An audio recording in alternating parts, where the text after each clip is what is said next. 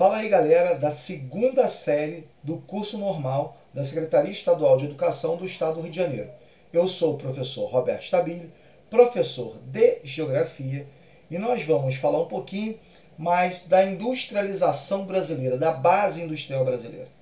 Vocês devem lembrar que no nosso último podcast nós falamos de tecnopolos. E aí já adianto para vocês o seguinte: assunto de grande importância, se fala muito dos novos tecnopolos brasileiros, dessa tal de revolução 4.0, dessa revolução tecnológica e como a gente vem se portando nessa nesse tipo de revolução. No entanto, é claro, a gente tem que levar em consideração uma série de fatores que eu acho que são importantíssimos aí, que é o que? Que essa relação da industrialização brasileira, que já começou tardia, e nessas relações em termos de desenvolvimento de tecnologia. Que nós sabemos muito bem, galera, que infelizmente nós não investimos tanto nesse cenário em alguns setores, em outros até bastante investido, mas em alguns setores não acontece isso. Bom, para começar a falar um pouquinho da industrialização brasileira, é óbvio que eu tenho que considerar aspectos ligados tá, à antiga né, a formação no processo econômico brasileiro. Aí entra o que aí nessa brincadeira, Roberto? Bom, entra muita coisa legal. Primeira coisa é o seguinte: o Brasil é o país que teve uma industrialização que nós chamamos de tardia. Bom, já ouviram falar sobre isso, não já? Bastante, Roberto. Certamente já ouviu falar bastante sobre isso. Entretanto, o que acontece? Primeiro o seguinte: quais são os fatores que levaram o Brasil ser um país de industrialização tardia.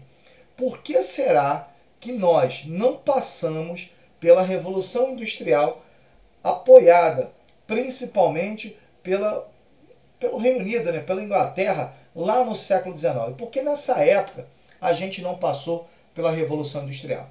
Já posso afirmar para vocês o seguinte: nós não passamos por essa Revolução Industrial, primeiro, porque no século XVIII a gente era o quê? É uma pergunta. Ah, vocês responderam corretamente. Certamente responderam que nós éramos uma colônia de Portugal e certamente não poderíamos ser industrializados ou passar pela Revolução Industrial por sermos uma colônia. Ponto. Era isso mesmo. E então, é claro que nós ficamos dependentes de Portugal até praticamente o século XIX quando em 1822 nós nos tornamos independentes. Entretanto, a gente não evoluiu tanto assim. Então, primeiro é o seguinte: primeiro fator que não deixou o Brasil acompanhar a primeira revolução industrial lá ocorrida na Inglaterra, como outros países europeus acompanharam, como a própria, o próprio Estados Unidos acompanhou um pouco depois.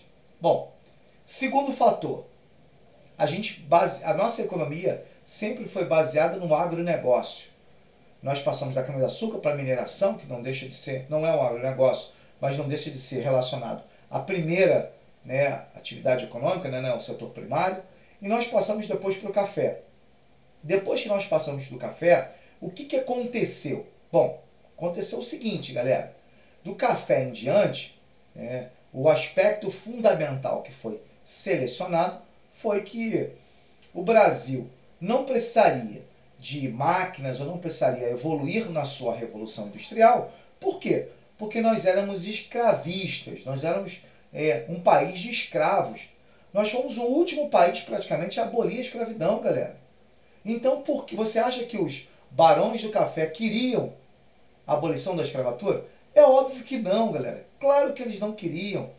Né? Por isso mesmo, não havia nenhuma tendência ou nenhum processo que expusesse o Brasil numa questão de ser um país industrializado. Não havia interesse, principalmente das oligarquias aqui no Brasil. Tanto que, olha só, no início do século XX, com o Brasil já passado pela primeira Revolução Industrial, no século XIX, nós tivemos a política do café com leite. Vocês devem ter ouvido falar essa história. Né? Café de São Paulo e o leite de Minas Gerais. A, né, o revezamento de presidente. Então, galera, é isso. Por isso que nós não éramos um país. Né? Nós não tornamos um país industrializado lá na primeira Revolução Industrial, na Revolução Industrial clássica, galera. É, assunto importantíssimo, tá? Esperem no próximo podcast, porque o assunto é fundamental. Bom, valeu, galera. Um abraço a todos, até o nosso próximo podcast.